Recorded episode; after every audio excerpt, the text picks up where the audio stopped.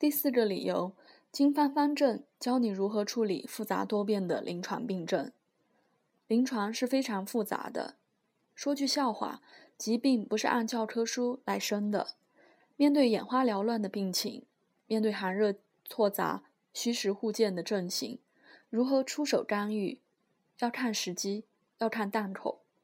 经方方正着眼于当下，而不是拘泥于某种常规或病理。每个经方方正就是前人处理临床复杂多变问题的模式。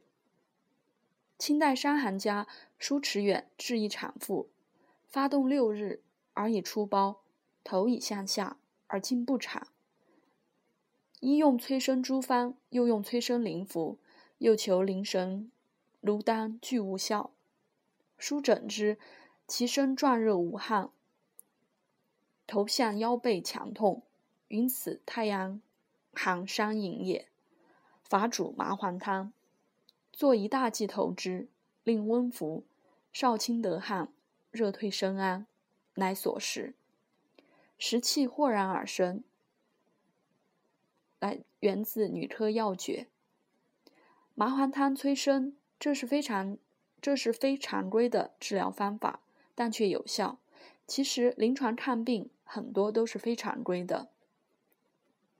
余国俊先生也说过这么一件事。他说，三十年前他在成都读书，学校刘教授颇善医道，为常年失眠，便用诸方，疗效平平，深以为苦。因闻城里以老中医一年四季治病，无论男女老幼，亦无论所患何病，开手便是麻黄附子细辛汤，进而门庭若市，门诊人次逾百，人称火神菩萨。便瓦一试，既至，老医令其生舌，随口吟曰：“麻黄附子细辛汤。”助手立即抄方与之。刘教授悻悻然，不意服完一剂，当夜竟然安睡。摘自《中医师承实录》。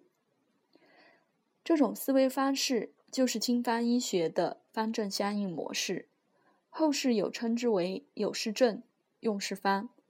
在经方人眼前，只是看现在何种方正，而不是某种理论或概念。如果拘泥于某种经验常规，常常误诊或误治。